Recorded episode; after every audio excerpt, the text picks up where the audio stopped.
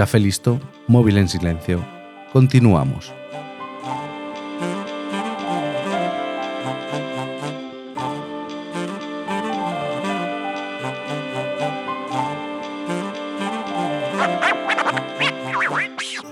La semana pasada dejé el relato del desastre de Anual en el éxito de la primera parte del plan del general Berenguer y te conté la historia del Gashi, una historia que creo ejemplifica perfectamente lo mal que se estaban haciendo las cosas con la población local. Con este episodio pongo el punto final a esta segunda temporada. Gracias por tu escucha. Hoy, en 15 minutos, voy a seguir contándote el desastre de Anual.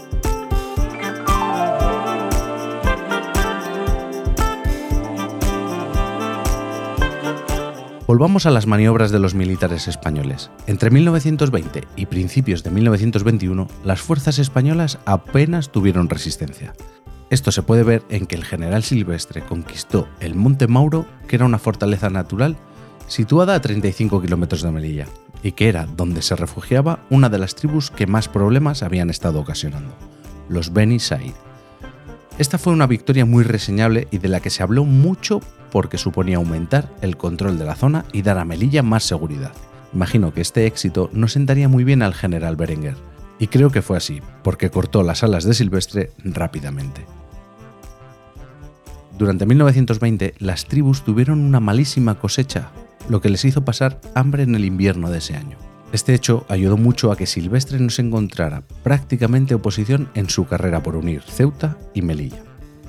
En este tiempo sus tropas fueron capaces de avanzar 130 kilómetros en tierras hostiles y establecer más de 40 nuevas posiciones durante su recorrido. Y todo esto con muy pocas bajas, 10 muertos y 60 heridos. Todo un éxito, pero que ocultaba la realidad. Y esta no era otra que la de que los rifeños estaban pasando hambre. Esto hizo que no hubiera manera de mantener a los guerrilleros que se retiraban hacia el interior del RIF o simplemente se alistaban a la policía indígena. Por esto me pareció importante contarte la semana pasada la historia del Gassi. Sin darse cuenta, los españoles estaban adiestrando y armando a los que serían unos meses después sus ejecutores. Por su parte, Berenguer también hizo avances en la segunda parte de su plan, que era la de pacificar la zona cercana a Tetuán, y comenzó su avance hacia la bahía de Alucemas. Los éxitos de Silvestre hicieron que Berenguer no dedicase el tiempo suficiente a asentar lo que había conseguido. Ya te dije la semana pasada que los generales habían convertido esto en una carrera por ver quién conseguía asegurar la zona entre Ceuta y Melilla.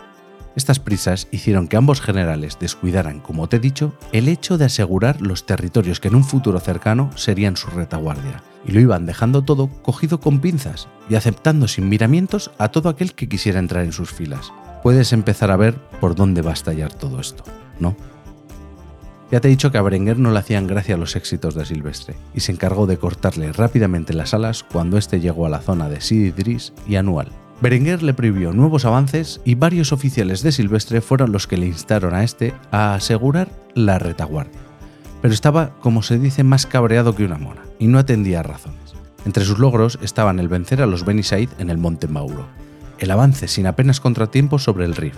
Había conseguido que los Temsamán, que eran una de las cabilas más importantes, se declarasen favorable a los españoles, y con esta alianza Silvestre conseguía que unos 80 kilómetros cercanos a la zona que controlaba fueran seguros, además de obtener 130 posiciones de defensa. Por todo esto, Silvestre pensaba que merecía más reconocimiento y sentía como una ofensa el trato que le estaba dando Berenguer. Durante este impasse de las incursiones españolas ya te he dicho que los oficiales de Silvestre le recomendaban asegurar la zona, y tenían buenas razones, como eran que no se terminaban de fiar de que las tribus que habían sido anteriormente tan hostiles se unieran o cedieran sus territorios sin prácticamente oponerse, que la cosecha de este año estaba siendo buena y que había una cabila, los Beni Urriaguel, que tenía unos 2.000 guerrilleros y andaban por la zona, y a la cual nunca se había salido a buscar. A todo esto había que sumarle los ingredientes que se encargaban de echar a este peligroso caldo desde Madrid. Algunos líderes tribales se empezaron a quejar de que se les había dejado de pagar la pensión, que no era otra cosa que comprar el favor de líderes tribales. Además, hay que tener en cuenta el trato que se daba desde el gobierno a sus propias tropas. Los soldados no eran profesionales, sino que eran reclutados para el servicio militar obligatorio, servicio del cual te podías librar si podías permitirte pagar con lo cual los que eran carne de cañón eran los hijos de la población más necesitada.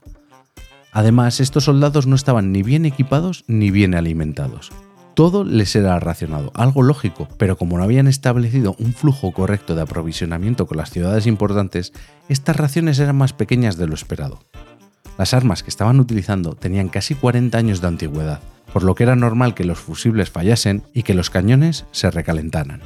Así que ahora mismo nos encontramos con unos territorios que no están del todo asegurados, unas alianzas que se tambalean porque se basan en el dinero, unos soldados poco preparados y mal equipados, grupos de guerrilleros que vuelven a coger fuerzas con las nuevas cosechas, y dos generales enfrentados por ver quién se lleva la gloria. Berenguer seguía intentando llegar a Lucemas y Silvestre estaba cansado de esperar con sus tropas en Anual sin hacer nada. Se dice que fue el propio rey Alfonso XIII quien animó a Silvestre a buscar más gloria. El monarca y el general tenían una buena amistad.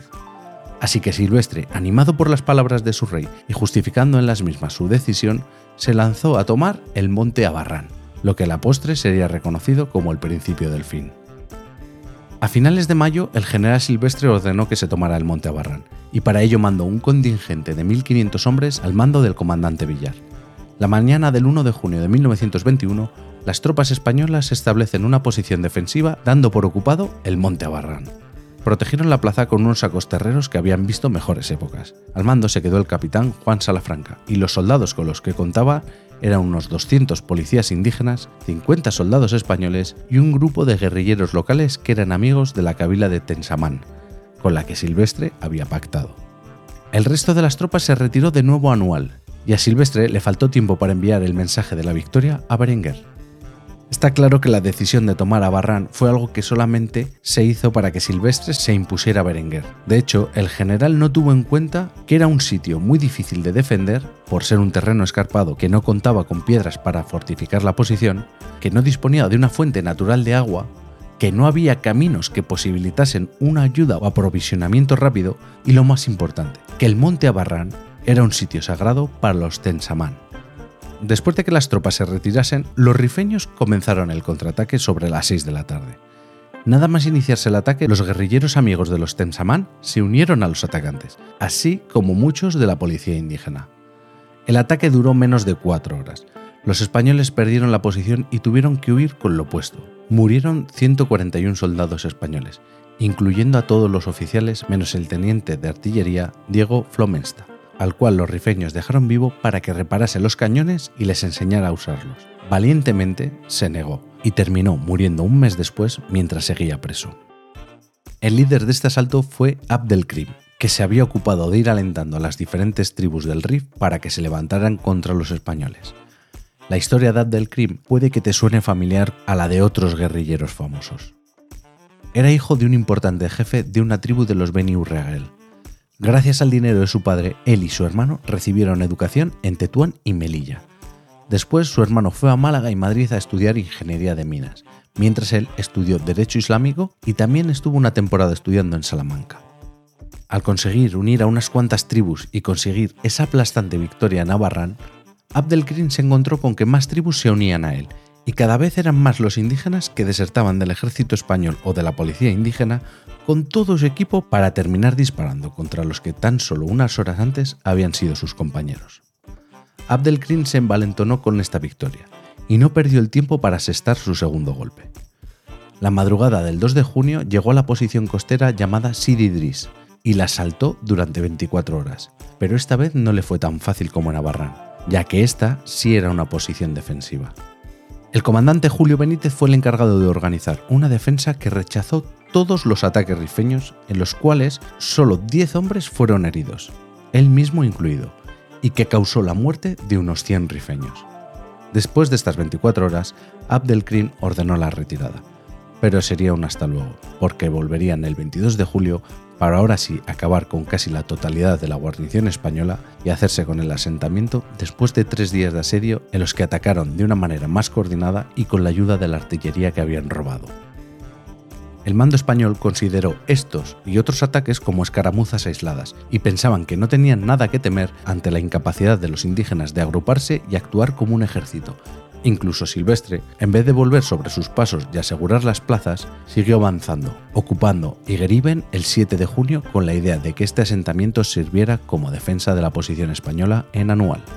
pero poco tardó en entender que los rifeños esta vez no hacían la guerra cada uno por su lado, y todo se estaba convirtiendo en un problema muy serio. Marchó a Melilla para entrevistarse con Berenguer y pedirle refuerzos, municiones, víveres y dinero para comprar voluntades. La respuesta que recibió por parte del rey comenzaba con la frase Ole los hombres y le animaba a seguir con la ofensiva, cosa que Silvestre hizo. Esta vez, Abdelkrim, habiendo aprendido de su fracaso en el primer asedio de Siditris y habiendo sumado más tropas a su causa, se lanzó contra las líneas españolas y asedió Igeriben el 17 de julio, dejando aislado a los 350 hombres que estaban bajo el mando del comandante Julio Benítez. Durante estos cinco días se intentó ayudar a la posición desde Anual, pero aquí el paqueo llegó a un nivel superior. Abdelkrim había posicionado tiradores en las montañas por las que pasaban los caminos que unían Igeriben con Anual. Todo el que pasaba por allí era tiroteado, haciendo imposible el auxilio. En Igeriben no había ninguna fuente de agua, y el pozo más cercano estaba a 4 kilómetros. Todo el que iba por agua acababa muerto por un paco. Solamente llegaron con vida a las líneas españolas 10 soldados y un sargento, en un estado lamentable. Esta derrota fue un golpe muy duro para la moral de las tropas, y quizás fue un golpe definitivo para la mente de Silvestre, que comenzó a dar órdenes erráticas y sin sentido que provocarían más muertes. Hablaba consigo mismo en tercera persona e incluso hablaba con gente que no existía.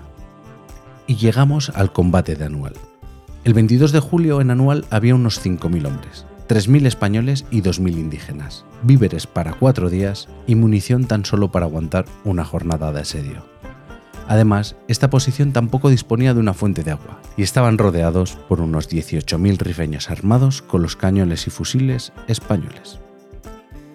Ante esta situación, Silvestre acordó con sus oficiales la evacuación del campamento, pero de madrugada recibió un mensaje por radio de Berenguer, que le prometía la llegada de refuerzos y le pedía que aguantase la posición. Cuando amaneció, Silvestre, ante las noticias del avance de unos 6.000 rifeños, decidió evacuar la plaza y la retirada comenzó a las 11 de la mañana. En esta retirada se dieron cuenta de que las posiciones defensivas de su retaguardia se habían sublevado y ahora les atacaban en todas direcciones. Gran parte de los integrantes de la policía indígena cambiaron de bando en plena retirada, asesinando a sus ahora enemigos mientras huían.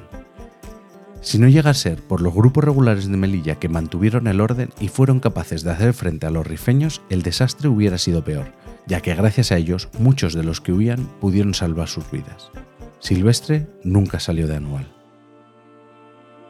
Los hombres eran acosados en su huida hacia posiciones españolas cercanas a Melilla, y aquí también fue clave el regimiento Alcántara de Caballería, que tenía al mando al coronel Fernando Primo de Rivera, hermano del futuro dictador. Primo de Rivera atacaba en oleadas con sus cinco escuadrones contra los rifeños para permitir que sus compañeros pudieran huir. Casi toda la compañía murió en esos ataques. La rendición de los españoles llegó el 9 de agosto cuando los 3.017 soldados que habían logrado huir se encontraban asediados en el monte Arruit. Se pactó con los rifeños la entrega de las armas de los soldados a cambio de respetar sus vidas. Después de entregar sus armas, los rifeños atacaron a los indefensos españoles degollándolos a casi todos. Solo sobrevivieron 60 hombres. Te recomiendo encarecidamente que escuches el podcast 1921 anual producido por Onda Cero de la mano de Carlos Alsina. Es un podcast que te deja sin palabras. Y como lo prometido es deuda, en menos de 15 minutos te he entretenido o lo he intentado. Recuerda que puedes encontrarme en todas las redes sociales como Arcachofas. Deja tus comentarios y valoraciones en iVoox, Apple Podcast y Spotify. Y recuerda que este podcast pertenece a Fantasy Factory, donde encontrarás otros podcasts que también pueden entretenerte. Un saludo y hasta septiembre.